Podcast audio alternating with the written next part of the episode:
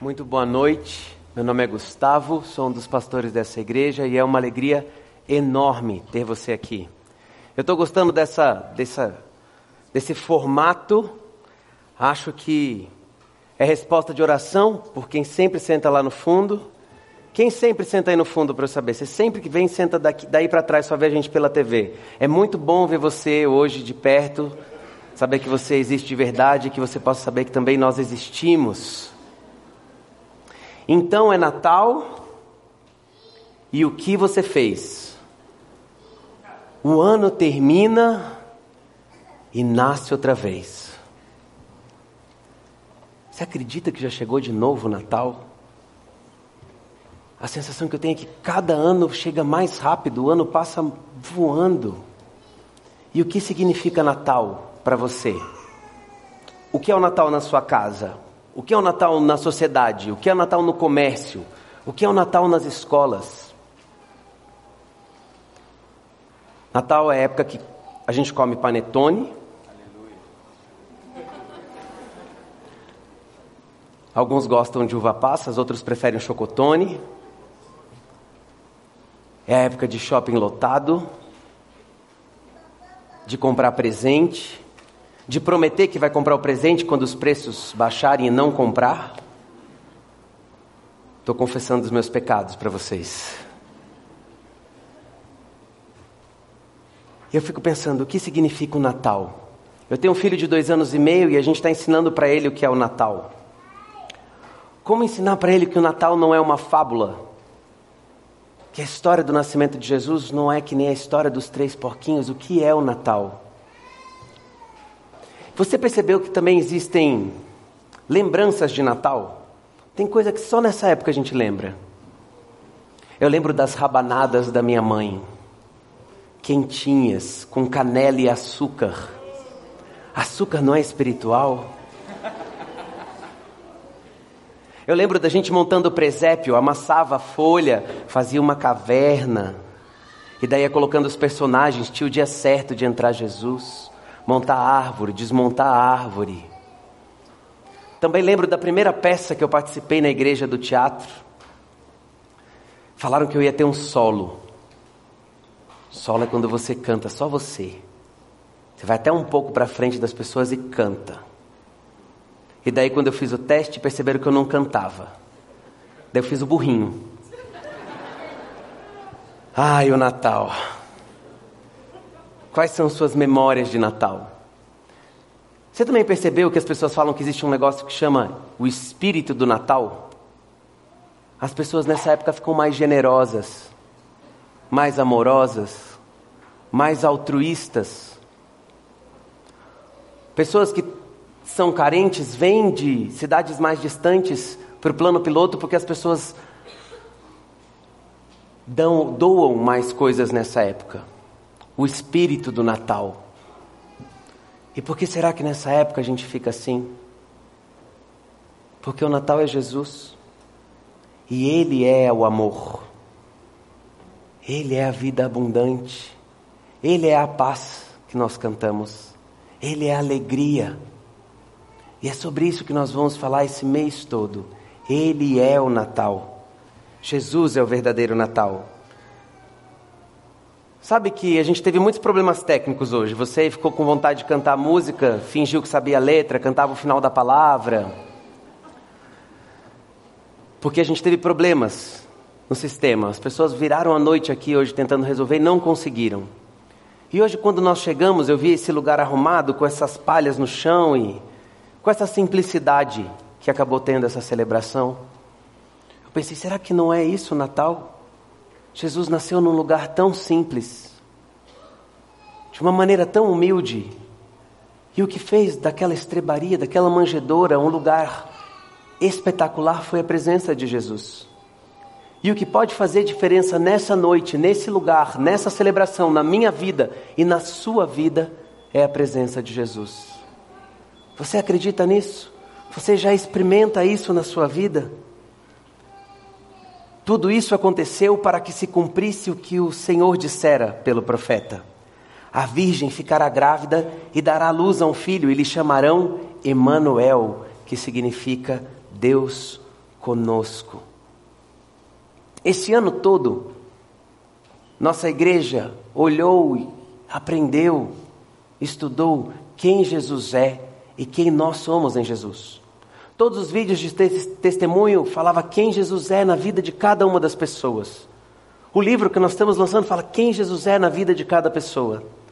Nessa série nós vamos olhar quem Jesus é na vida de personagens do nascimento dele. Quem Jesus é para essas pessoas. E hoje começamos falando que ele é o Messias. Messias, palavra hebraica que tem o mesmo significado da palavra grega Cristo, que significa ungido, escolhido, termo utilizado pela Bíblia para se referir a Jesus, o escolhido de Deus, que foi anunciado pelos profetas muito tempo antes dele nascer, 740 anos antes de Jesus nascer o profeta Isaías falou: Por isso o Senhor mesmo dará um sinal e a virgem ficará grávida e dará à luz a um menino, um filho, e o chamará Emanuel.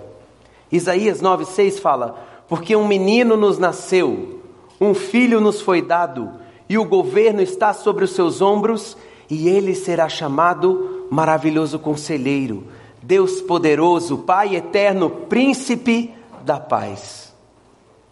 Hoje vamos começar olhando quem Jesus foi na vida de Maria?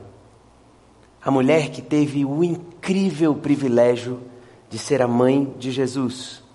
Eu queria convidar você a abrir a sua Bíblia em Lucas 1, a partir do versículo 26, que conta assim: No sexto mês, Deus enviou o anjo Gabriel a Nazaré, na cidade da Galiléia, a uma virgem prometida em casamento a certo homem chamado José descendente de Davi. O nome da virgem era Maria. O anjo, aproximando-se dela, disse: Alegre-se, agraciada, o Senhor está com você. Maria ficou perturbada com essas palavras, pensando no que poderia significar essa saudação. Mas o anjo lhe disse: Não tenha medo, Maria. Você foi agraciada por Deus. Você ficará grávida e dará luz a um filho, e lhe porá o nome de Jesus. Ele será grande, será chamado Filho do Altíssimo, e o Senhor Deus lhe dará o trono do seu pai Davi, e ele reinará para sempre sobre o povo de Jacó. O seu reino jamais terá fim. Perguntou Maria ao anjo: Como isso acontecerá se eu sou virgem? E o anjo respondeu: O Espírito Santo virá sobre você, e o poder do Altíssimo a cobrirá com a sua sombra. Assim, aquele que há de nascer será chamado Santo, Filho de Deus. Também Isabel, sua parenta, terá um filho na velhice. Aquela que diziam ser estéril já está no sexto mês de gestação, pois nada é impossível para Deus. Respondeu Maria: Sou serva do Senhor, que aconteça comigo conforme a tua palavra. Então o anjo a deixou. Que Deus aplique a palavra dele no meu e no seu coração. Nós temos algumas coisas, algumas atitudes que podemos aprender com esse texto e com a, com a atitude de Maria. Mas você já imaginou o escândalo? Que era uma menina grávida. A gente às vezes escuta algumas histórias e não fazem tanto sentido, porque hoje em dia tanta menina fica grávida. Mas eu tentei trazer uns anos para trás só. Minha mãe engravidou de mim quando ela tinha 14 anos de idade. Na época dela foi um escândalo. Mãe solteira. Que tragédia para o nome da família. Vai casar, não vai casar? Quantas pessoas você não conhece que casaram para manter o nome? Por causa de uma posição. Agora imagina isso há dois mil anos atrás. Que escândalo! E o que podemos aprender com isso?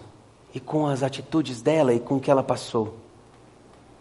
A primeira coisa, eu quero convidar você a confiar em Deus apesar da incompreensão.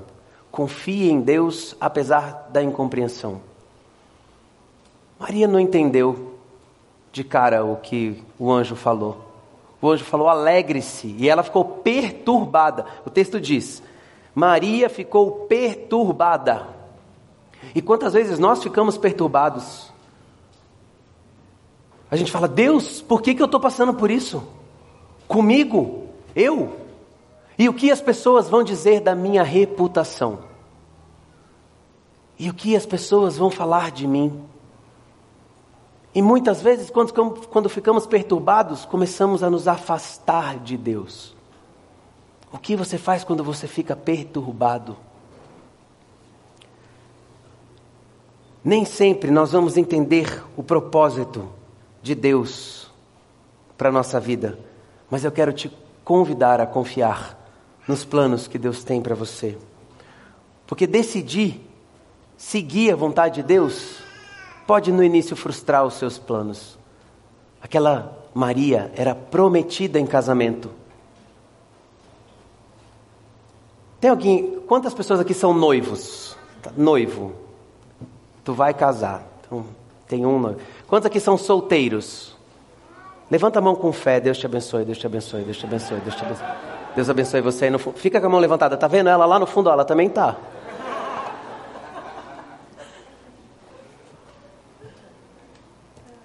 Você sabe que quando as pessoas estão noivas, elas fazem planos?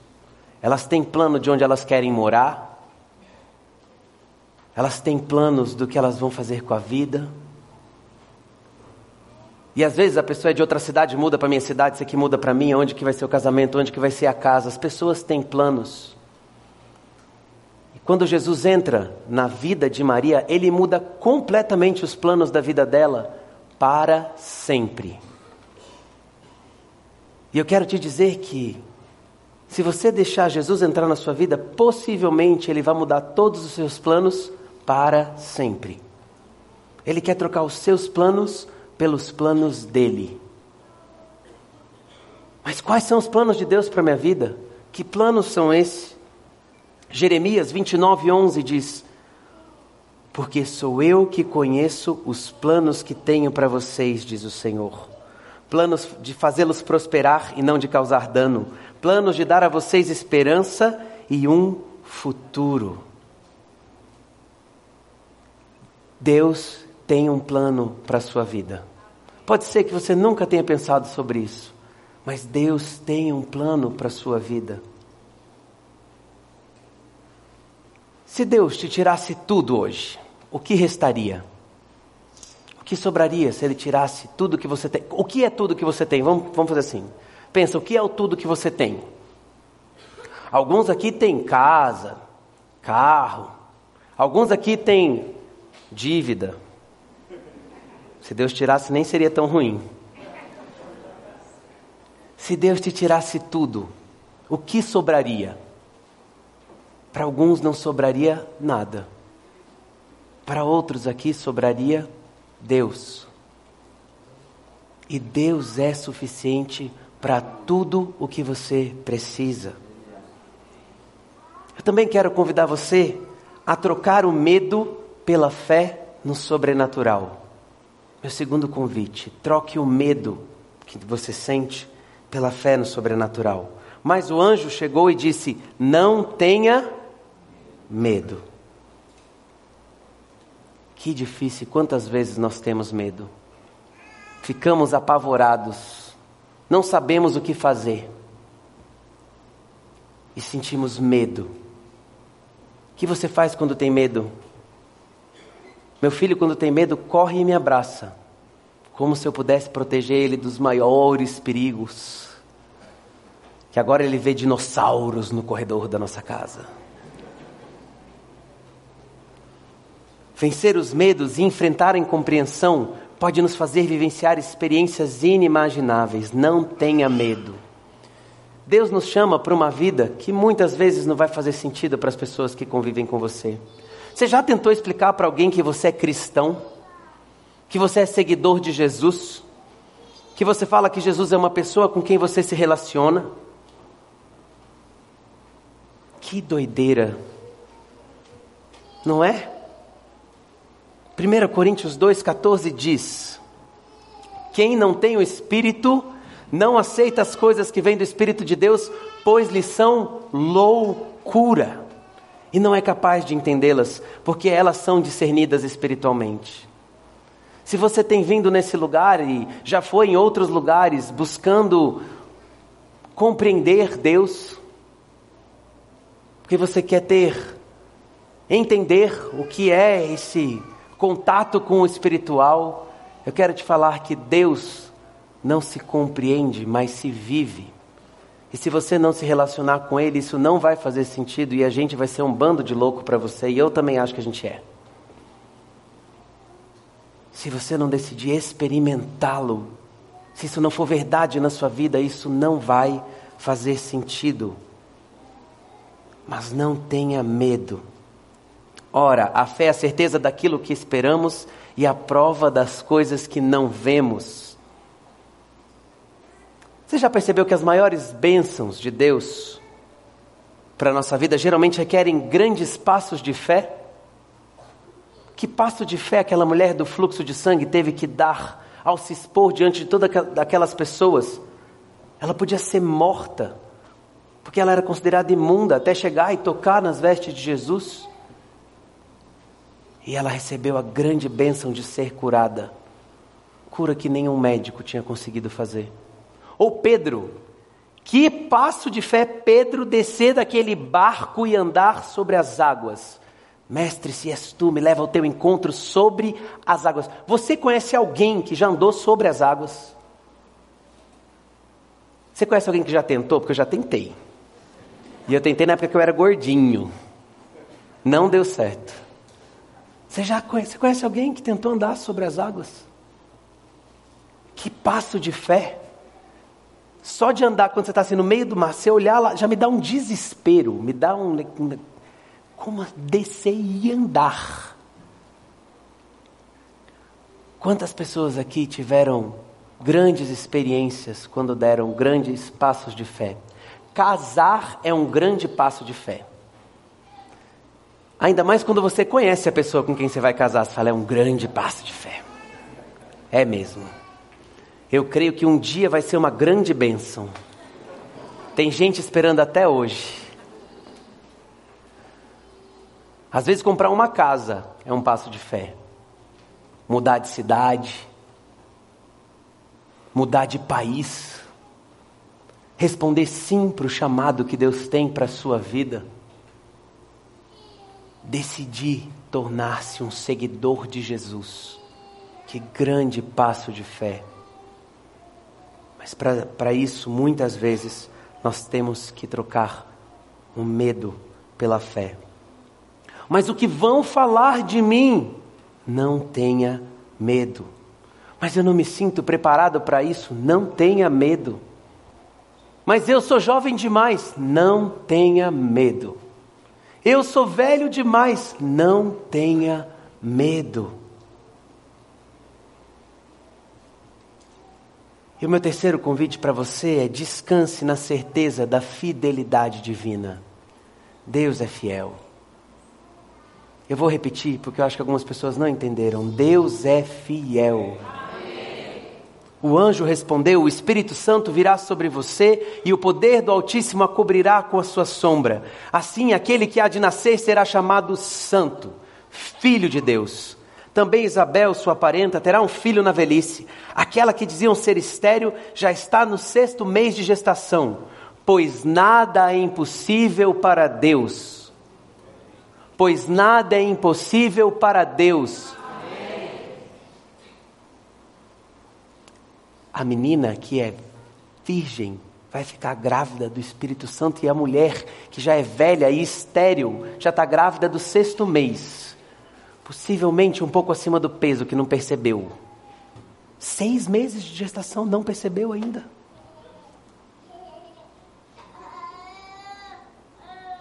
Obrigado por achar engraçado, Renatinho. Alguém entendeu. As histórias delas completamente diferentes.